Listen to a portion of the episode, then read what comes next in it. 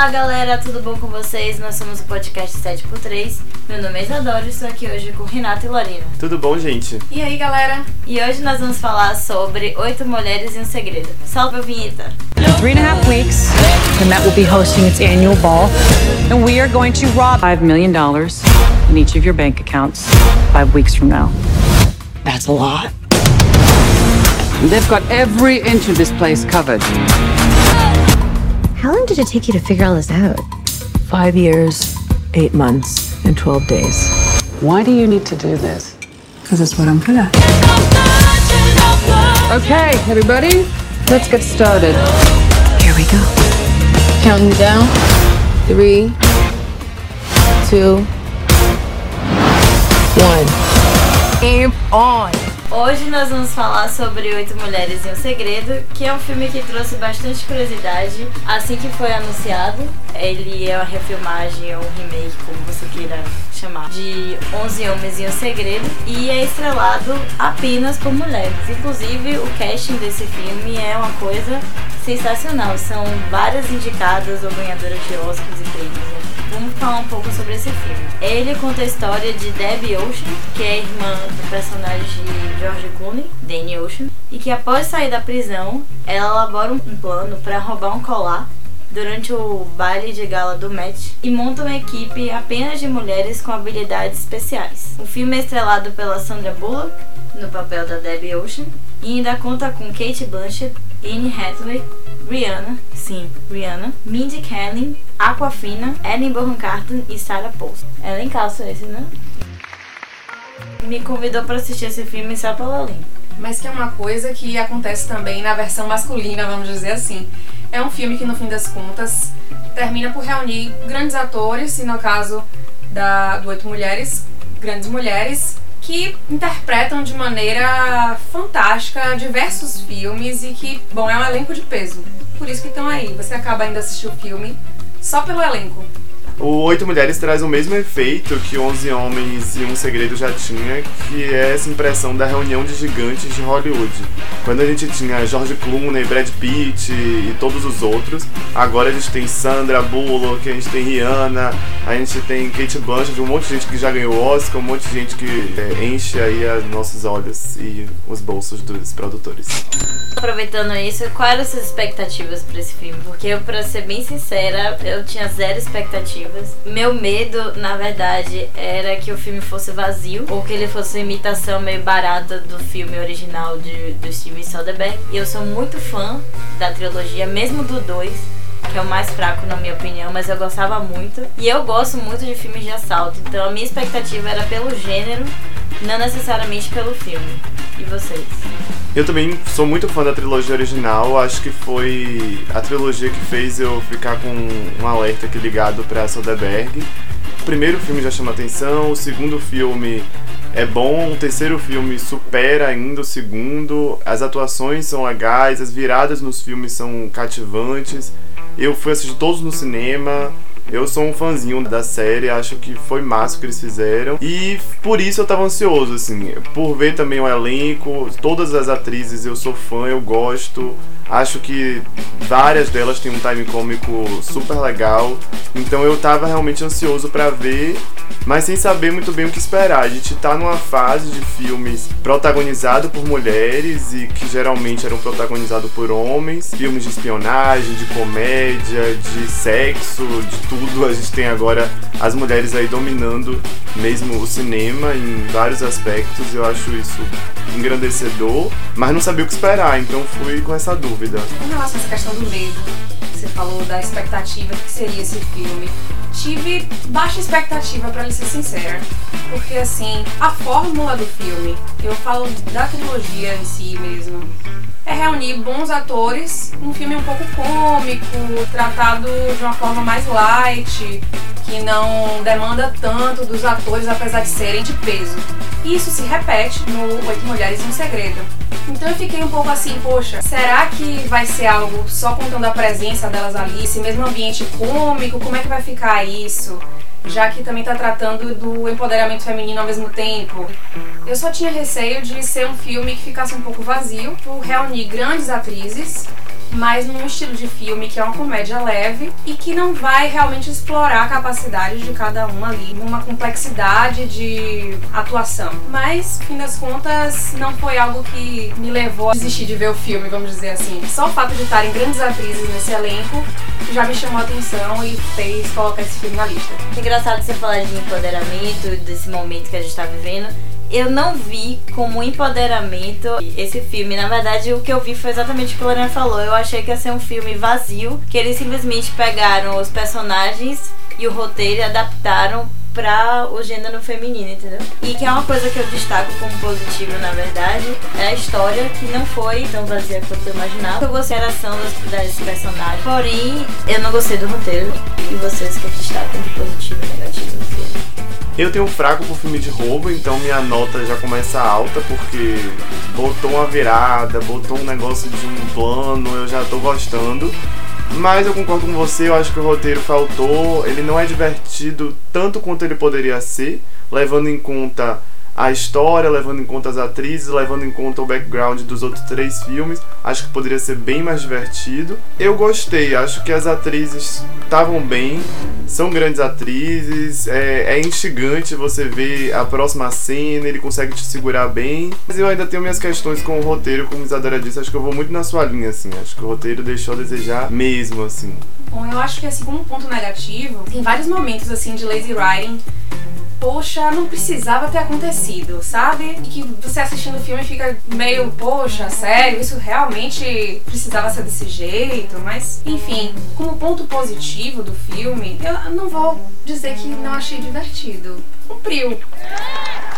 Gostei. Mas eu acho que poderia ser mais divertido. Não poderia. Tá, poderia. Poderia, poderia ser mais divertido. Mas eu, eu concordo com a Lorena. Ele me entreteu os anos todos que eu fiquei sentado naquele cinema, que pra mim foi a eternidade. Mas é o tipo de filme que, se a gente não tivesse aqui discutindo agora, eu já tinha esquecido hum. pra sempre. Mas ele cumpre o seu papel direitinho, né? Dá umas risadinhas, não faz você de bobo nem nada, assim, não questiona a sua inteligência. Lazy Mind eu acho que foi o termo perfeito. Realmente um preguiçoso estava escrevendo esse roteiro pra mim. Acho que acontece muito isso em Hollywood, deles terem tanta coisa boa na mão que eles falam, ai, agora é fácil, é só fazer o básico aqui, o feijão com arroz, que as pessoas vão assistir e a gente vai ganhar muito dinheiro. Acho que poderiam ter se puxado um pouquinho mais. É só uma coisa assim, também ponto positivo, já que a diversão ah. já foi refutada. Gostei de que não foi um filme absolutamente previsível. Porque tá, Segura muita que coisa... a gente vai falar isso no spoiler vai, já já. Viu? Pois é.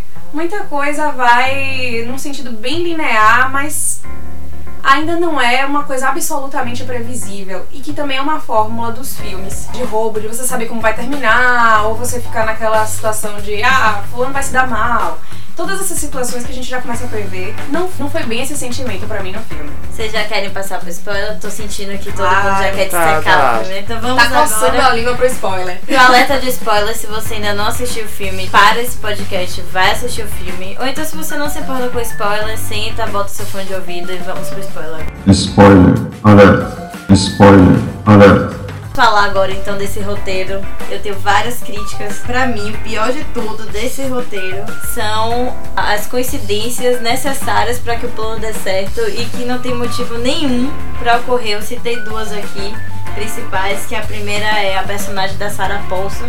Ela arranja um emprego de assistente na Vogue semanas antes do, do baile acontecer. E isso é fundamental pro plano dar certo. Lazy writing total. Total e absoluto. E pra mim o segundo ponto também é a personagem da Anne Hathaway, a Daphne, que é uma atriz aparentemente muito importante porque ela vai sediar o baile e isso são pessoas realmente que estão no top, são chamados para ser o host desse baile e ela aceita o vestido de uma design X que está totalmente no ostracismo que na verdade essa design ela é do bando, ela é interpretada pela Helena Bonham e ela aceita de boas.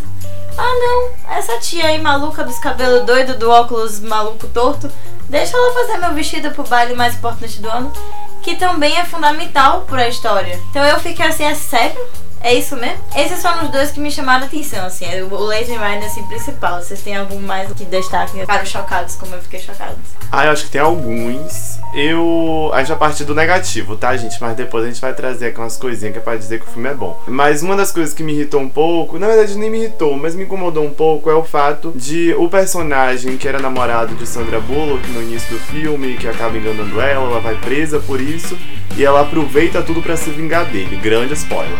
Mas eu hora nenhuma fico com raiva dele o suficiente então acho que faltou no roteiro uma construção melhor desse personagem, desse crápula todo que eles vendem para você, mas hora nenhuma eu vejo essa, essa grande vingança, a, a grande motivação de, da personagem de Sandra Bullock, assim. Inclusive, no filme original, Os Homens e o Segredo, o George Clooney ele planeja assaltar aqueles três cassinos especificamente porque o proprietário é o atual marido da ex-mulher. Exato. É o Andy Garcia.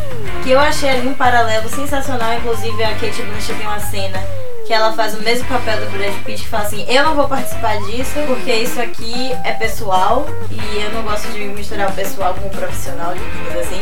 Mesma coisa que o Brad Pitt faz no primeiro filme. Eu não gostei muito disso particularmente, mas eu entendo que é uma referência, né? Então, quem não assistiu o filme de repente não pegou. Eu entendo seu ponto, o cara botou ela na cadeia, você em nenhum momento fica. Pô, esse cara não presta, realmente eu quero que ele seja mal. E ele nem com só... a sensação também de satisfação quando sim, ele se ferra. Você sim, não é fica, é meu Deus, que felicidade. Não é isso do ponto do Exilari. Essa questão de, tipo, ela sai da prisão, Sandra Bullock sai da prisão já com sangue no olho, querendo lascar com o ex-namorado por ter incriminado ela. Com o plano todo na mão com já. Com o plano todo na mão para incluir ele ali, sendo que todas as parceiras dela não sabem que ela tá incluindo ele e ele é uma peça-chave ali também. Quer dizer, fica como se fosse um furo no plano que ninguém percebe que falta uma peça extremamente importante nesse jogo de xadrez delas. Quer dizer, no fim das contas, ele acaba indo pra recepção, aonde encontra a atriz famosa que vai carregar a joia, interpretada por Anne Hathaway. Mas assim, nada poderia confirmar que ele seria par dela no match. Então, quer dizer, não só ele é uma peça principal de todo o evento, perdão, peça principal não, a segunda peça principal, que a primeira seria a atriz que vai carregar a joia, mas ele é muito importante e ele não é contado. Não faz parte do plano. Não faz parte do plano desde o início. Outra coisa também que me, que me incomoda e que incomodou outras pessoas que eu conversei também sobre o filme é o fato de assim, nós que somos fãzinhos de filmes de roubo sabemos que todo roubo tem que dar errado em algum momento. Tem que ter ali um momento de que merda é essa que tá acontecendo? E aí depois tem uma grande virada que tá tudo certo de uma maneira muito louca. Não existe esse momento desse filme muito. Quer dizer, existe a parte do colado fecho, mas é praticamente resolvido em duas falas. Não é uma grande. Você não vê assim. Eu imaginei que em algum momento a gente ia ver a grande genialidade da personagem de Sandra Bullock, como a gente via o irmão dela agindo ali quase que improvisando durante o roubo, como sempre acontecia. E a gente não vê isso, então fica aquela sensação de. É isso que às vezes eu falo da falta da diversão. Falta você se segurar na cadeira e torcer para aquele roubo como se fosse sua vida dependendo daquilo. Não Quase tem esse não momento. Tem improviso nesse filme. Assim, elas seguem um plano by the book, até o que é inesperado já, já foi previamente pensado, ó, vai dar isso assim, então a gente segue por esse caminho. Então eu acho que realmente falta aquela. Momento da casa de papel. É, falta aquela sensação de meu Deus, e agora? Em nenhum momento eu passei nervoso nesse filme. Eu senti falta de passar nervoso no filme. Sim, a questão para mim maior foi justamente essa faltou intensidade no filme. Tudo bem que é de comédia, é uma comédia leve, mas ainda assim, dentro desse mesmo gênero, faltou intensidade.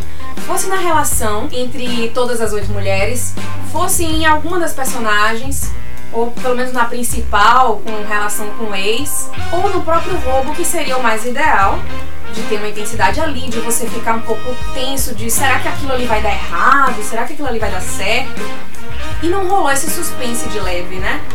Então acho que a palavra para mim de erro no filme é intensidade.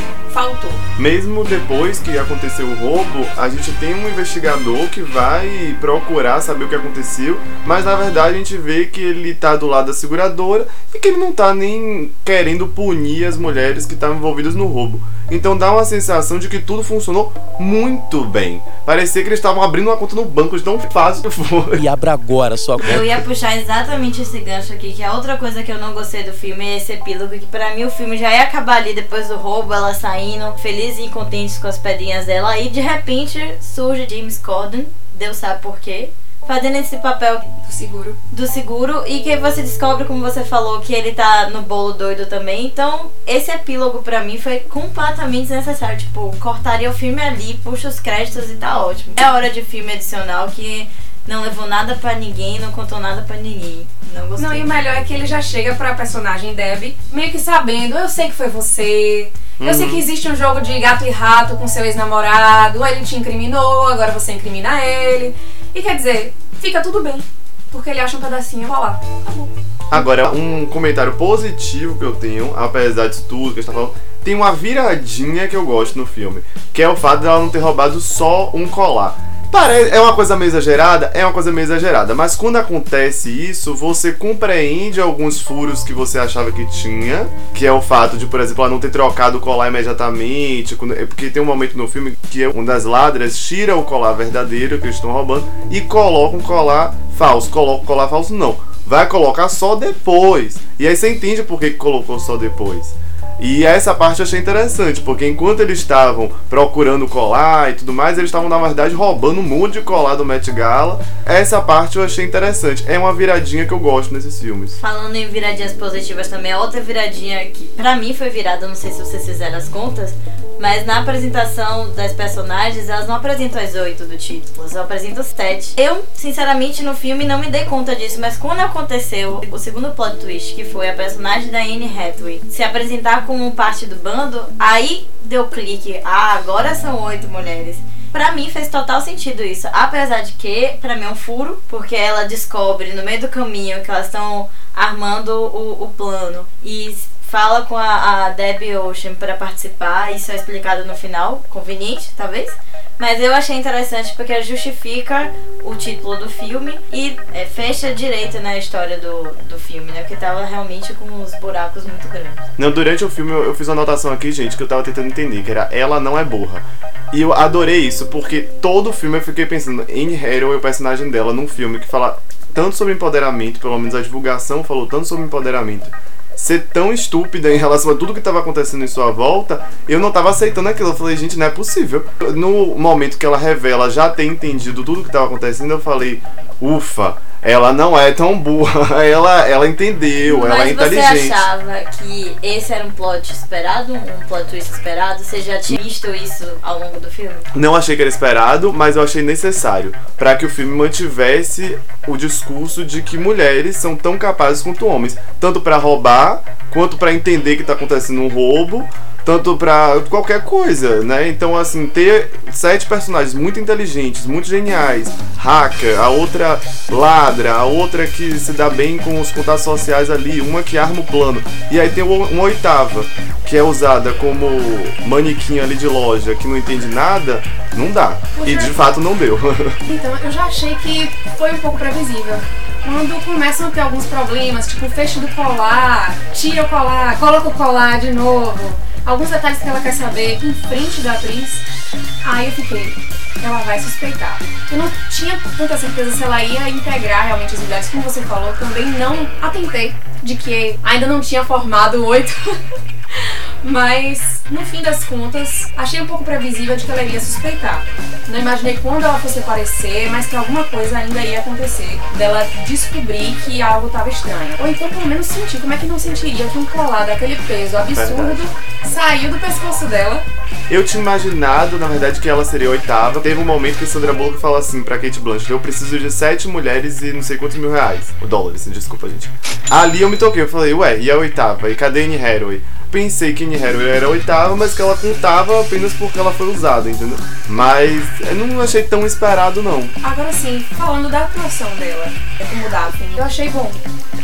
Gostei da atuação dela. Ela nunca tinha feito, pelo menos que me lembre, um papel assim de uma garota mais fútil, né? Ela meio vazia, que até pare- aparenta ser um pouco antipática, né? Meio ingênua e antipática. E ela conseguiu cumprir isso bem. E acho que talvez fosse um papel que ela já esperasse por algum tempo com vontade de fazer. E essa espera demonstrou uma grande atuação.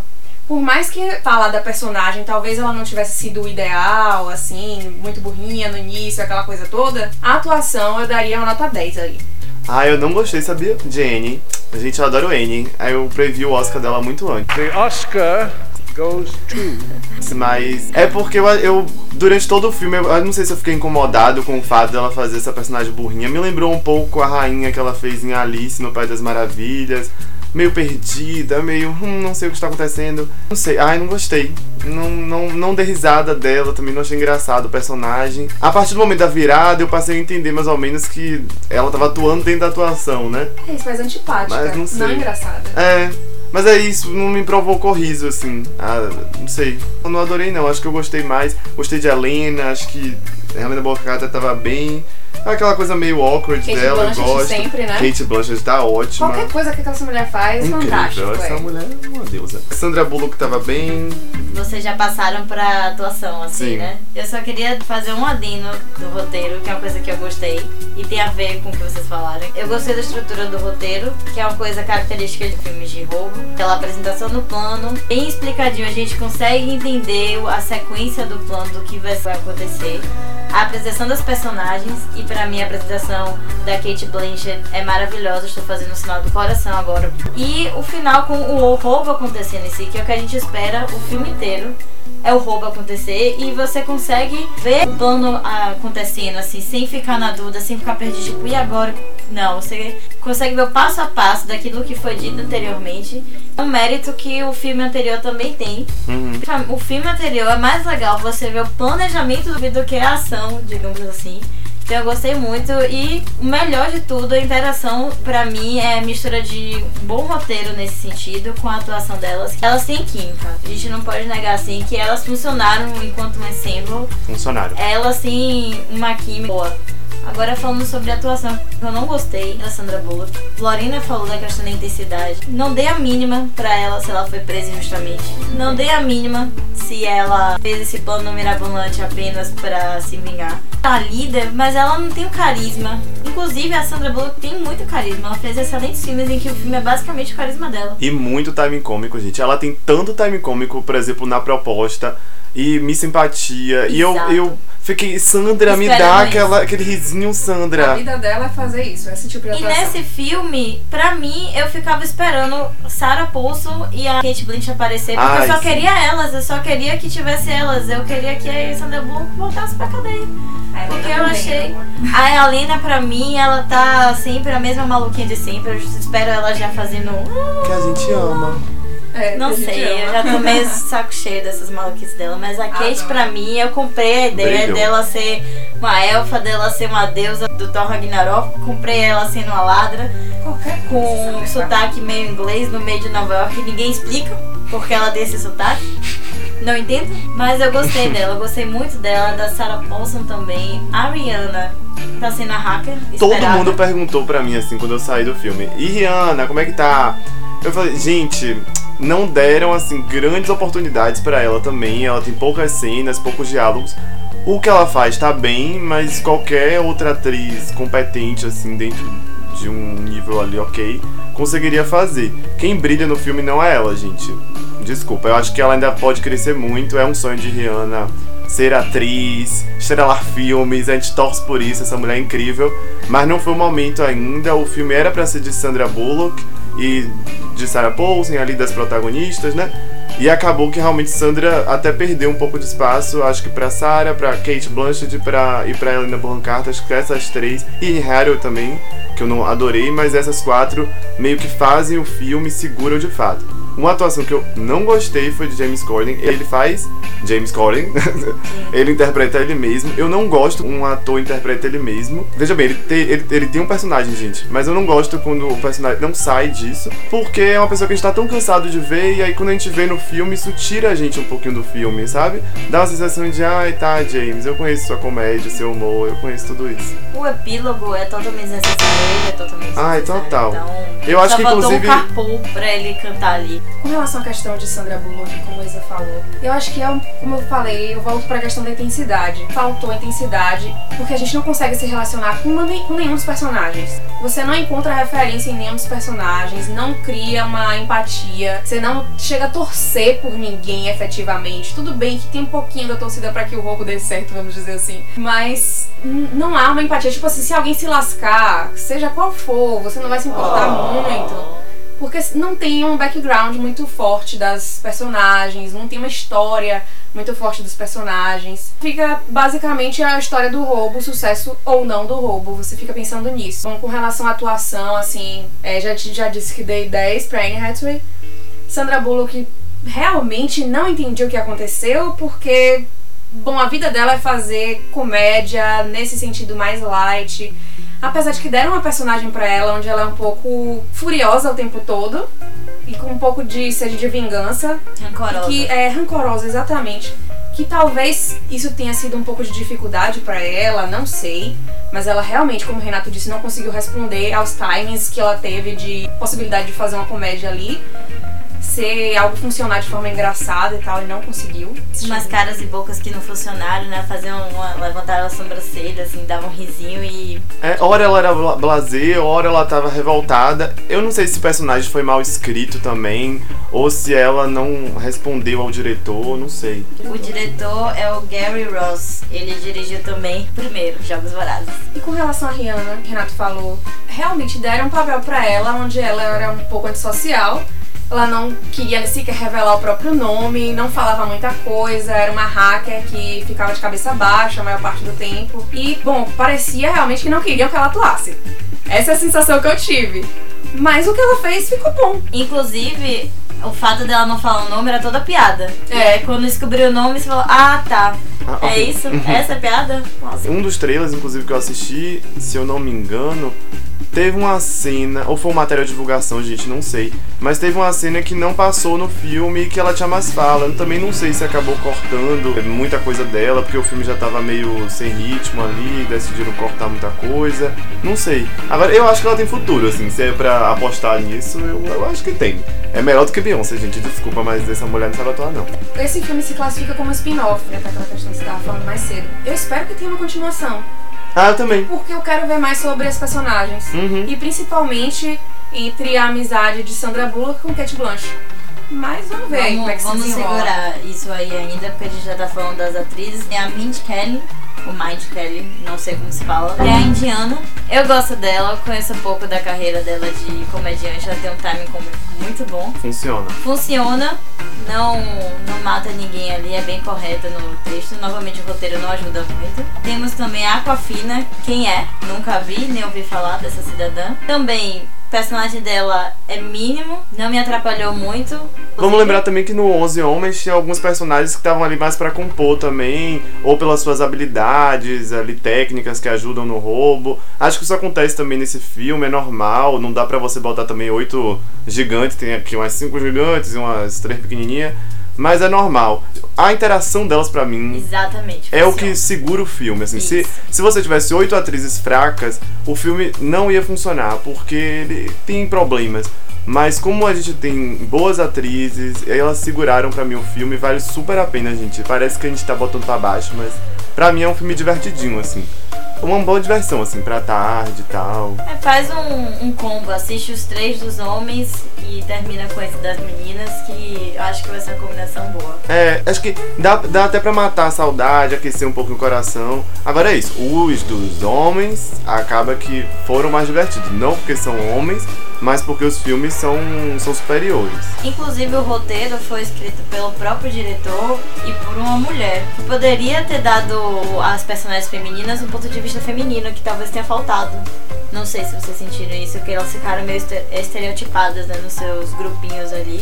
Que também é uma característica de filme de roubo, mas já que estava se propondo a fazer um filme quebrando paradigmas, talvez pudesse ter quebrado esse também, né? Sim, entendo o que você quis dizer. Inclusive, em parte, eu fiquei um pouco na dúvida se a questão do glamour no filme era, bom, pegando a mesma fórmula da trilogia, ou se foi meio que porque vamos ter mulheres no elenco e tal, a gente tem que botar uma produção de roupa, que é uma coisa que acontece constantemente. Quando tem mulheres como personagens principais ou principal, sempre tem uma coisa do figurino pesar muito, sempre tem uma coisa do glamour pesar muito. Então eu fiquei até um pouco assim, será que é por conta da fórmula ou por conta da presença de mulheres como personagens principais? Eu achei uma brincadeira legal porque a, o filme se passa durante o Met Gala que é uma festa em Nova York, onde as mulheres vão super bem vestidas e ostentando lá Dior, Gucci, todas as grandes grifes do mundo. Ao invés de estarem ali como a, para poder exibir os vestidos e tudo mais, elas estavam ali para fazer um roubo muito bem pensado, inteligentes, ostentando sua inteligência. Eu acho isso massa, velho. Mas ao mesmo tempo, vamos abrir essas aspas aí, de nós temos manequim de roupa. Aparece aquela Kim Kardashian e a Heidi Klum. Heidi Klum, Kate a- Holmes. Pois é, então aparecem várias pessoas que estão ali com roupas fantásticas, exuberantes, que não vão ter fala nenhuma, realmente é pra compor. Algo que também é muito importante no Met Gala, que é a aparição para esses estilistas. Mas que por causa do filme ficou um pouco, temos cabide de roupa. É, eu não vi tanto como cabide de roupa não, porque como eu acompanho, sim, momento Guilty Pleasure aqui, eu acompanho o Met Gala, essas são figurinhas carimbadas que eu acho que elas estão ali mais pra dar veracidade ao evento em si do que mostrar roupa. Eles tentaram caracterizar as personagens pela roupa também. E eu queria ter metade do estilo que a personagem da Kate Blanchett tem. E ela é uma ladra, ela falsifica bebida no bar, inclusive, e ela tem as melhores roupas. A questão é assim, o filme já é uma ficção, então não vejo necessidade de trazer essas figurinhas carimbadas, como você mesmo disse, pra poder trazer essa veracidade ao filme. Do início do roubo, quando se disse que ia ser no evento do Met Gala, pronto, já tinha comprado ali, vai acontecer o evento. Acabou. Não precisaria de mais nada pra poder, olha, quer dizer, já mostra o próprio museu, já mostra as obras, não precisa mais nada. É. Só ressaltando que assim, a gente entende que a moda é cultura, a moda é super importante, só que às vezes a gente percebe que, é, principalmente a gente que assiste festival de cinema, tudo isso, as mulheres acabam sendo reduzidas ao que elas estão vestindo, enquanto os homens podem falar sobre suas obras, sobre suas atuações, sobre seus trabalhos. Então eu acho essa inversão, às vezes, de papel de, em vez da mulher estar, na verdade, expondo o trabalho de um estilista, ela tá ali roubando um colar. Eu acho legal essa brincadeira. Acho que, acho que foi pensado porque são mulheres, mas eu achei interessante. Não, pois é, amo figurino, adoro observar a questão do figurino nos filmes, principalmente quando são filmes de época. Mas nesse caso em específico, assim, é o glamour, não é nem Uhum. a moda em si, mas o Entendi. glamour que ocorre no filme constantemente. Até com relação às joias, o roubo das joias, tudo isso compõe esse glamour. Que é isso que eu tava colocando a crítica. Você acha que ficou muito a homens roubam cassinos e mulheres roubam joias no evento? É De isso. moda? Ficou Eu fiquei sem assim? saber se era por conta da fórmula do filme, que aí seria justamente essa, esse paradigma. Então os homens roubam os cassinos, as mulheres as joias. Ou se, porque seriam mulheres, vamos trazer esse glamour. Acho interessante esse ponto de vista. Assim. Eu não tinha pensado não, Lorena foi falando agora, me veio isso na cabeça porque o roteiro foi escrito por um homem e uma mulher. De repente, não sei, estamos aqui viajando, alguém tenha pensado, ah, mas Las Vegas já aconteceu, já teve cassino. E aí, o que é que mulher gosta? Ah, Já mulher gosta banco de joia, já roubaram banco, ah, sabe? Eu não tinha pensado nisso. Será que era essa a proposta deles? Fica essa reflexão aí, pra vocês. E vamos falar de outros aspectos do filme que me chamam muita atenção. O filme não é dirigido pelo Steven Soderbergh, como a gente falou, é dirigido pelo Gary Ross. Eu acho que ele fez uma direção correta, ele tentou seguir um pouco o estilo visual da direção do Soderbergh, que é produtor desse filme. E o que eu gostei também foi a edição. Filmes de roubo, geralmente a gente tem muita coisa acontecendo ao mesmo tempo, porque são atos simultâneos para que o roubo aconteça. E aqui não ficou muito confuso, pelo menos eu não achei confuso. Eu entendi as coisas que estavam acontecendo, ela tava no banheiro passando mal, aí depois explica que tava roubando a, a joia. Eu acho que ficou tranquilo assim de, de entender. A edição pra mim não foi um problema. Apesar de que eu senti os 110 minutos de filme. Eu achei que, pra mim, parecia que tinha 5 anos que eu tava no cinema. Não é um filme que é ágil, apesar Falta de ser de roubo, exatamente. Eu achei ele meio extenso. Eu acho que falta ritmo. A gente pode separar o filme em três atos, né? Então, assim, o primeiro ato acho talvez didático demais, explicando uma por uma. Eu gosto de explicar uma por uma, mas poderia ser um pouquinho mais ágil aquele momento. O segundo ato, pra mim, é o mais forte do filme, que é o roubo em si. E o terceiro ato, como você disse, é um epílogo é, desnecessário, ele se alonga. Acho que falta ritmo no filme, assim. Acho que talvez esse seja um probleminha do filme, de montagem, de direção. Eu acho que é, falta um pouquinho de ritmo, principalmente no primeiro e no terceiro ato. Eu concordo com você, Renato. Assim, eu acho também que faltou ritmo, tipo, desenvolveram às vezes muito tempo para cenas que não precisavam, tipo, ela na, naquele momento do banheiro, onde ela espera o garçom passar para poder colocar a joia, aquele momento também que a atriz tá no banheiro passando mal. Esse momento, principalmente, do banheiro e da procura da joia, foi muito longo para mim. A primeira parte foi basicamente a Não, saída da Sandra Bullock da prisão, que já saiu logo encontrando com a amiga e dizendo tem um plano. Então assim, eu achei que foi muito rápido, na verdade. E tipo, ela já sai da prisão ex-namorado, que você já sabe que foi o que incriminou ela, e com uma melhor amiga que já sabe que vai entrar no roubo com ela. Não, eu falo assim, a parte da montagem do plano, de pegar cada pessoazinha que vai participar do plano Mas e isso montando é a igual ao equipe. filme original. Mas eu acho que o filme original é um pouco mais rápido. não- Eu não sei, faz muito tempo que eu- que eu assisti, mas eu tenho a impressão que essa montagem da equipe e da explicação do plano, eu gosto de ser didático. Eu acho que as pessoas têm que entender o que tá acontecendo. Mas eu acho que poderia ser um pouquinho mais dinâmico, assim. Não acho um, um super problema, não, mas eu acho que quando chega no, no roubo em si, você já tá um pouquinho fadigado já, eu acho, assim. Eu senti um pouco isso. Eu já tava. Vamos, gente, rouba esse negócio. Isso, e aí quando acabou o roubo, que fala, ah, ok, agora vai subir os créditos, não. Ainda tem um epílogo do detetive e do seguro. Fala, Como assim, gente? Aí mais meia hora pra levar nada a lugar nenhum. Só voltando um pouco, você falou da questão da edição. Realmente a edição é perfeita, quer dizer, no momento em que conta, você visualiza o que é que acontece. Então, assim, ficou muito claro o que é que elas queriam e muito claro o que é que realmente aconteceu.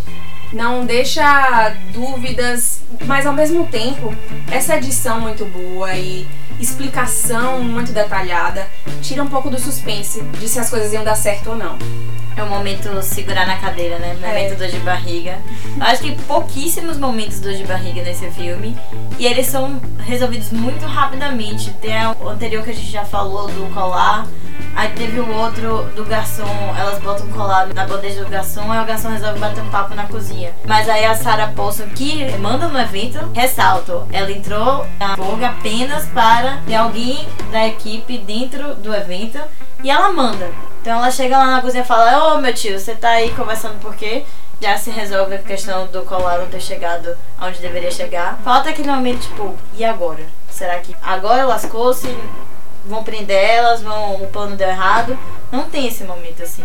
Mas não acho que seja exatamente da edição. É, como você falou, acho que a edição é bem correta. É roteiro mesmo, foi preguiçinho.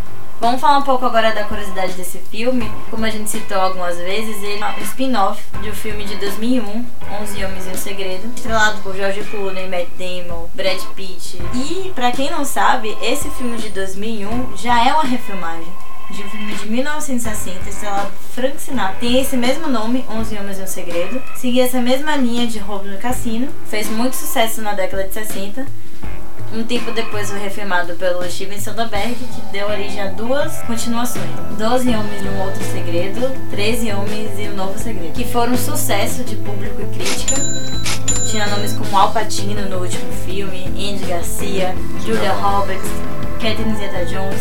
Foi um sucesso muito grande. E já havia rumores há algum tempo da vontade de fazer um filme como esse, né? A versão feminina do 11 Homens um Segredo. Outra coisa interessante também, que eu não sei se vocês notaram, a participação de dois personagens da, da trilogia original. É o Ruben e o Ian. Ruben é um dono de cassino e faz um papel meio paternal da Debbie e do Danny. Falando no personagem do George Clooney, eu não gostei dele ter colocado como um morto. Nunca gosto quando mata um personagem, pra mim isso é preguiça. Deixa ele lá, tipo, ele não assalta banco, não assalta cassino, não é ladrão. Finge que ele tá preso, finge que ele tá foragido, que ele sumiu. Qual a necessidade de mostrar um caixão, entendeu? Eu achei desnecessário isso. O que eu achei mais preguiçoso é você não decidir se você matou ou não. Porque o filme fica fazendo um suspense de que ele tá vivo, fazendo um suspense de que na verdade ele não morreu.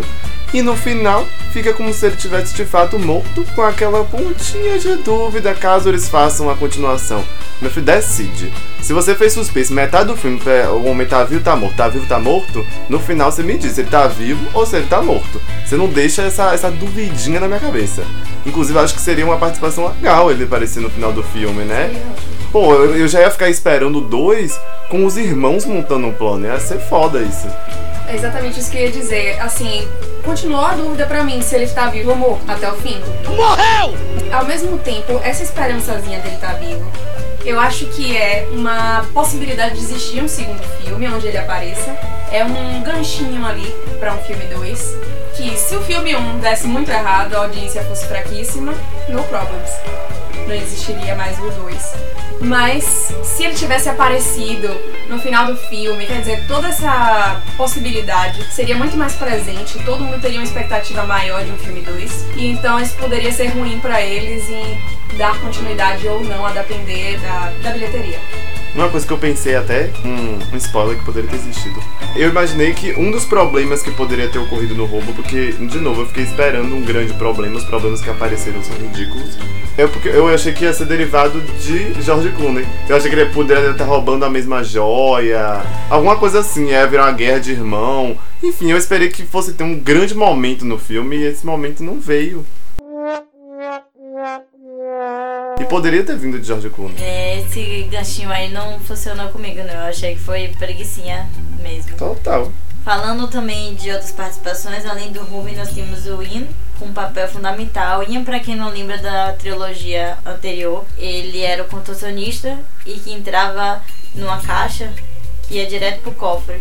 E nesse filme ele faz uma coisa semelhante, só que ele entra na sala das joias e apenas escalando o teto, sem encostar no chão, porque tinha aqueles lasers, ele rouba as joias para as mulheres. Eu achei uma forma sutil de fazer uma referência. Eu achei legal. Pra quem conhece os outros filmes, chega uma, é aquele momento que você aponta e fala: Olha só, ele ali. Uma aparição curtíssima, mas tudo bem. É. E por último, eu não sei se você sabe, mas foi noticiado que o Matt Damon iria participar também desse filme. Vocês prestaram atenção, ele não estava lá. O próprio diretor falou que o filme tinha várias horas de filmagem e foi necessário cortar. Nas línguas falam que o Matt Damon se envolveu em alguns comentários polêmicos relacionados sobre o Harvey Weinstein questão dos estupros e assédios sexuais. E a produtora achou melhor cortar a total participação dele no filme, tanto em divulgação quanto no filme mesmo. Já que era um filme protagonizado por mulheres, não faria o menor sentido. Né? Exatamente. Verdade ou não, se ele fez esses comentários polêmicos, Melhor ele não tá evitar. aparecendo no filme. O que é uma pena porque o personagem dele tem uma crescente nos filmes. Ele começa o primeiro filme como aquele ladrãozinho bem michuruca de bater carteira. E no terceiro filme ele tem um papel mais importante. É interessante falar isso da questão da preocupação deles em fazer um ambiente bem feminino e a divulgação também foi toda trabalhada nelas. O time, né? E o filme saiu. É. Ou não foi coincidência? Eu acho que pra você conseguir produzir esses filmes, você precisa de dinheiro e você precisa convencer as pessoas que têm a grana de que filmes protagonizados por mulheres ou por pessoas negras ou por LGBTs, enfim, minorias em geral, podem render dinheiro. E com todo esse movimento, não só o movimento feminista de Hollywood, mas também o movimento de filmes protagonizados por mulheres, como Um Espião que Sabe Demais, como a Missão Madrinha de Casamento, é, agora Mulher Maravilha, você acaba conseguindo dialogar melhor com essa galera da grana e falar, ó, dá dinheiro sim, investe aqui e tal. E por isso eu acho que eles estão conseguindo viabilizar esses projetos.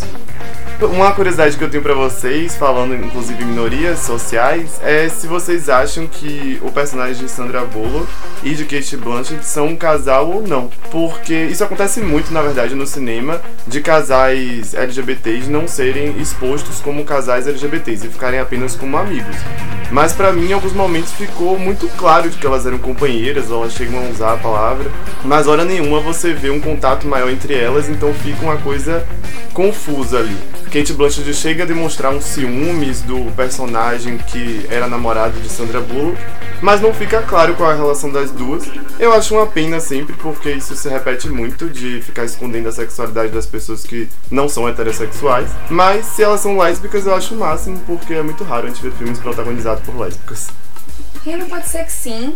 Sinceramente, não foi uma coisa que eu vi. Assim, se foi, passou batido pra, por mim esses sinais, pra ser sincera. Porque, assim, a única questão de relacionamento que falava era do ex-namorado dela. E ainda dessa forma, não falava de uma forma amorosa. Era basicamente da vingança. E, tipo, olha, existe um ex-namorado, incriminou, é, tem, tem sede de vingança por ele. em momento nenhum explora a questão mais de sentimento. E até com relação a Kate Blanchett, você vê como se elas fossem amigas de longa data. Então pode ser que sim, mas como eu falei da questão da intensidade, não aprofunda relacionamentos. Faltou. Eu pensei nisso também Seria interessante ver. Pra ser sincera, seria interessante ver. Não vi questão de relacionamento ali de ninguém. É, eu pensei nisso também, mas é porque tem sinais pra mim, não sei se é porque eu sou gay, mas eu, pra mim tem momentos que ficava claro que, eles, é- que elas eram um casal, mas não deixava explícito o suficiente. Não é que eu quisesse que tivesse um romance no meio do filme, mas era apenas elas são ou elas não são um casal. Acho que podia ficar mais claro. Só que seria ótimo se tivesse um romance. Faltou alguma coisa ali pra dar uma afeiçoada aos personagens. Seria massa se a Kate Blanchett tivesse ciúmes do cara o suficiente pra ela ferrar o, o plano. Exatamente, seria perfeito. É isso, eu concordo com Lorena, também não vi nenhum sinal. E o- quando você fala assim, ah, ela tinha até ciúme, pra mim não era ciúme afetivo, no caso do amor romântico. A minha era tipo, porra, brother, você botou todo mundo nesse plano, barril de roubar milhões por causa de um cara? É sério mesmo? Pra mim foi mais nesse sentido do que no sentido de, ah, não acredito que ela tá fazendo isso por ele. Eu não senti esse ciúme assim, não. E pra ser sincera, não me fez falta isso, porque eu acho que não tinha a ver com o contexto. Ia ser mais um estereótipo dentro de oito estereótipos que a gente tá vendo naquele filme. Ele só trocou o Lem Stein, que era o hacker do filme dos homens, e botou a Rihanna. Daquele jeitão meio moleque, meio do gueto, assim. Mas eu acho que o filme, nessa questão de empoderamento, eu enquanto mulher, não me senti assim. Ah, que elas acrescentaram para o empoderamento feminino. Eu achei um filme meio raso nesse sentido. Só um parêntese aí, você falou, tipo, tudo, todo esse plano de roubo foi por conta de uma vingança. Não vi desse jeito, não. Ela tinha sede de vingança, mas eu, o que me deu a entender foi que justamente pelo tempo que ela passou na prisão, ela desenvolveu um plano bem articulado de algo que já era da natureza dela, vamos dizer assim. Não, não. De que ela é, pratica. O sentido que eu quis dizer é o, o ciúme dele. Não que o plano fosse apenas para vingar. Não, ela tinha um plano de ser de um jeito fácil. E um bônus ia colocar ele na cadeia. O, o sentido que eu falei assim, que ele falou, ah, a Kate Blanchett apareceu com ciúme. Eu não vi esse ciúme como amor romântico, entendeu? Eu vi mais como uma coisa meio tipo, você vai colocar o plano todo a perder pra se vingar do cara? É, vi nesse sentido, entendeu? Eu acho que pra mim não faz falta não. Bem colocado, bem escrito, qualquer personagem complementa a trama. Pra mim ali, elas serem homossexuais ou não, não ia complementar a trama porque não era pra colocar o cara atrás da grade, não era o fim, era um bônus. O objetivo ali era conseguir o dinheiro, né? Conseguir as joias e ficarem ricas. Eu vi assim, né? Não, eu falo isso apenas porque a gente hoje tá num momento que tem mais filmes com protagonistas gays, lésbicas, transexuais, mas geralmente são filmes cuja temática é essa. Isso não é necessário, porque, enfim, estamos em todos os lugares. Então, você tem um roubo e entre oito mulheres você ter uma que é lésbica ou duas que são lésbicas, não, ou uma que é bissexual, não seria mais do que natural. Coisa que, por exemplo, no outro filme passa batido, como em todos os filmes, na verdade. Nem se pensa nisso. Mas representatividade, quando a gente fala, é isso. Ter uma aqui e outra ali seria interessante. E quando tiver, exponha, sabe? Não fica com vergonha, se é o caso, não sei se é o caso.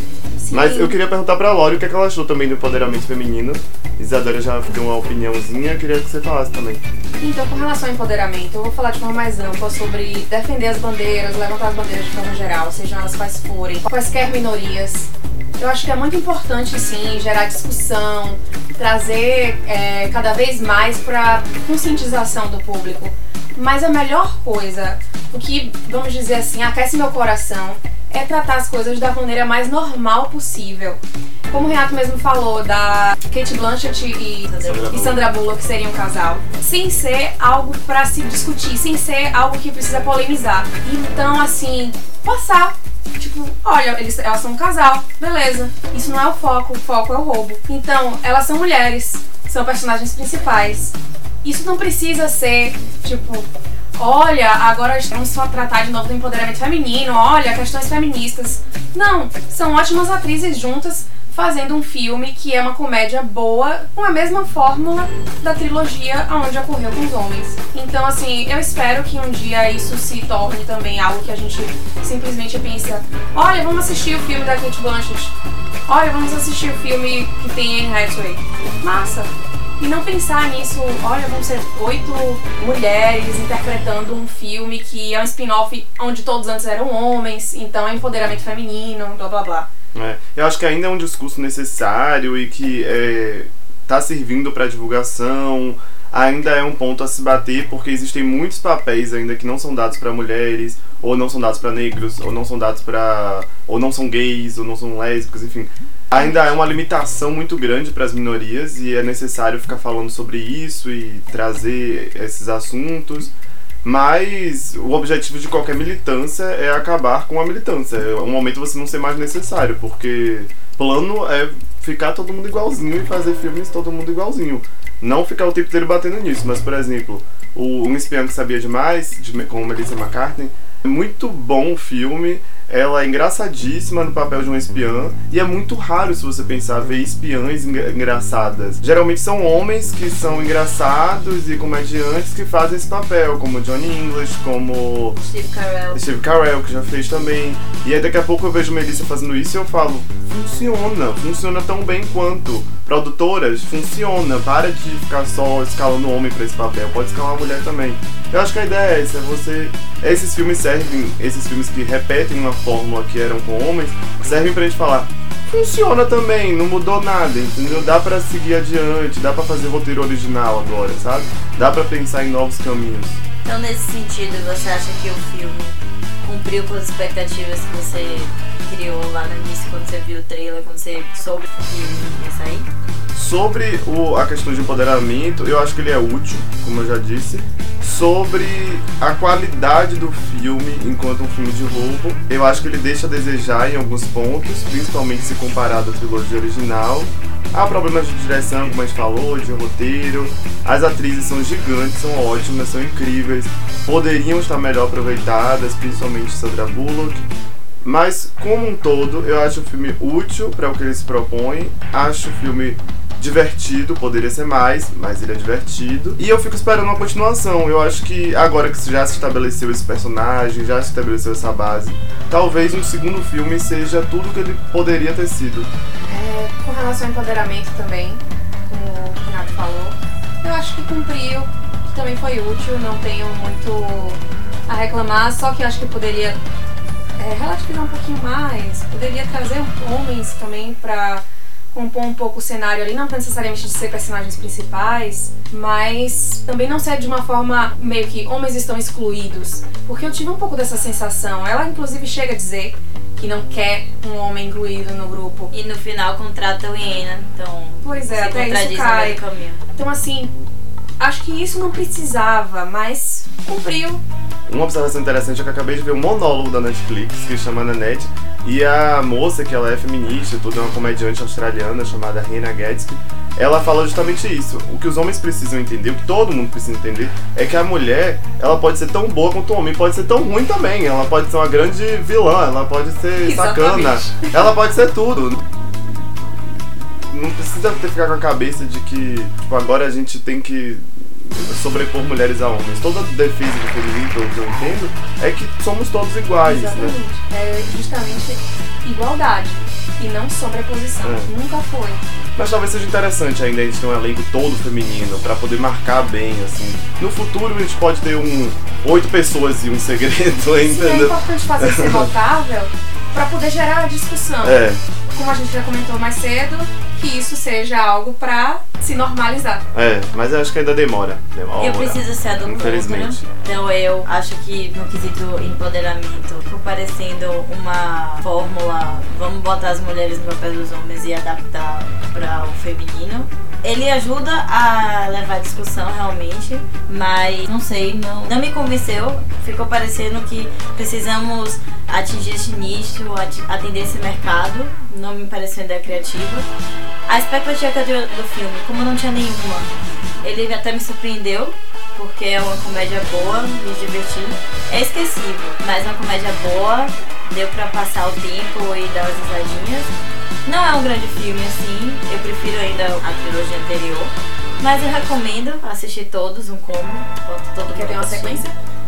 Não espero sequência não. Se vier, vou assistir porque a gente vai debater, mas assim, se ficar nesse aí também, não me xingou a assistir outra, até porque aquele final É muito ruim ela sentada em frente ao cemitério com champanhe na mão, tipo, querer que você estivesse aqui. Ah, isso é jeito de acabar um filme. Você acabou de roubar um colar caríssimo e acaba o filme assim. Tem que acabar como acaba o primeiro filme, eles em Vegas, em frente ao Peládio, com a música de Sinatra tocando ao fundo. Isso é emblemático. Olha, o filme tem mais de 10 anos e eu tô descrevendo a cena pra vocês. E tem anos que eu não assisti esse filme. E como é que termina o filme da versão feminina? É isso que eu não gosto, a versão feminina. Vai ter mercenários com elenco feminino, é a versão feminina de mercenários. Isso que me por isso que o filme não me convenceu. É, eu acho que o próximo passo é um pouco. Eu citei um espião que sabia demais, porque eu acho que esse é um bom passo. É você começar a criar é, obras originais já com personagens femininos no lugar de um espião, de uma ladra ou de uma mercenária, enfim. Não ficar repetindo talvez as fórmulas dos homens. Infelizmente a gente ainda tá no primeiro passo, né? Hoje nós resolvemos fazer uma outra avaliação, já que a gente tá falando de cinema, cinema combina com pipoca, então a gente vai avaliar o filme com pipoca. Então a gente vai começar, se o filme for muito ruim sem pipoca, pipoca pequena, média, grande ou combo de cinema, se o filme for aquele espetacular. Que vale aquele combo de. Quantas pipocas merecem oito mulheres e um segredo pra você? Ah, eu vou dar uma pipoca média, mas eu vou dar uma pipoca média com uma manteiguinha, assim, que porque as atrizes merecem. Mas, poxa, ele podia ser uma grande, né? Mas eu vou dar uma média. Então, eu dou pipoca média. A minha não rola manteiga. vai ser com muito sal, porque, rapaz, vai precisar diluir com muita água. Eu achei que, assim, o filme faltou intensidade. Hum, queria ou ver algo mais em relacionamento entre as mulheres, ou alguma história mais pessoal de pelo menos uma das personagens, de preferência a principal, que foi a Sandra Bullock, ou no, na questão do roubo, de você poder ficar um pouco no suspense de se alguma coisa ia dar certo ou errado. Então, assim, não é um filme que lhe traz grandes emoções. É uma comédia que poderia ser mais engraçada. São grandes atrizes, outras um pouco só para compor uma funcionalidade ali, mas tem grandes atrizes realmente de peso que te chamam a assistir o filme, te convidam a assistir o filme. Então, se você quer assistir, você vai ver um filme de glamour com atrizes de peso, numa comédia divertida. Eu acho que supera um pouco a Sessão da Tarde. Mais um pouco. Eu tô com Lorena também. E com você? Vou dar uma pipoca média, mas também seca, só pipoca mesmo. Eu acho que ela não merece eu gastar nem meu sal nem minha manteiga. E eu concordo com a Lorena em quase tudo que ela falou. Falta intensidade, podia ser mais engraçado. A parte que eu mais gostei foi a interação delas quando elas são todas reunidas e uma faz uma piadinha ou sacaneia com a outra. Eu queria ver mais disso, talvez se fosse uma continuação poderia enveredar por esse caminho. É um filme divertidinho, mas totalmente esquecível. Uma pouca média, nada mais que isso não. Então vamos para as considerações finais. Nós falamos hoje sobre Oito Mulheres e Segredo. Discutimos um pouco também sobre a questão do empoderamento desse novo tempo do cinema, com filmes voltados para o público feminino, com o elenco feminino, às vezes até com a produção feminina. Vocês têm mais alguma coisa para declarar sobre isso? Para seu gancho, acho que a gente tem que ter mais filmes não só protagonizados por mulheres, mas dirigidos, fotografados, enfim, maquiados, tudo. A gente precisa ter mulheres em todos os cargos de direção até as bases. O ano passado a gente teve o primeiro filme que foi fotografado por uma mulher, indicado ao Oscar de melhor fotografia, ou desculpa, foi esse ano. Então é pra gente perceber que tem um longo caminho pela frente. Oito Mulheres faz parte desse caminho. Mas vamos se puxar mais, gente. Vamos fazer roteiros mais legais. Vamos. Não basta ter um elenco estrelar, não. Tem que ter. Tem que se puxar. Deu certo, pra dizer assim, a fórmula do filme, que é bem básica. Deu certo com mulheres do mesmo jeito. Não teria por que não dar. E é isso. O filme tem problemas? Tem. O original que. Melhor, original não, perdão a trilogia também tem problemas com todos os filmes e é isso aí. Não tem muito o que é, problematizar não. Então é isso, gente. Esse foi o podcast 7x3 sobre oito mulheres e um segredo. Não esqueçam de seguir nossas redes sociais e até o próximo episódio. Um beijo, meninos, meninas e pessoas sem definição de gênero. Gente, nos amem, nos odeiem, mas comenta lá no nosso Instagram, podcast 7x3. That's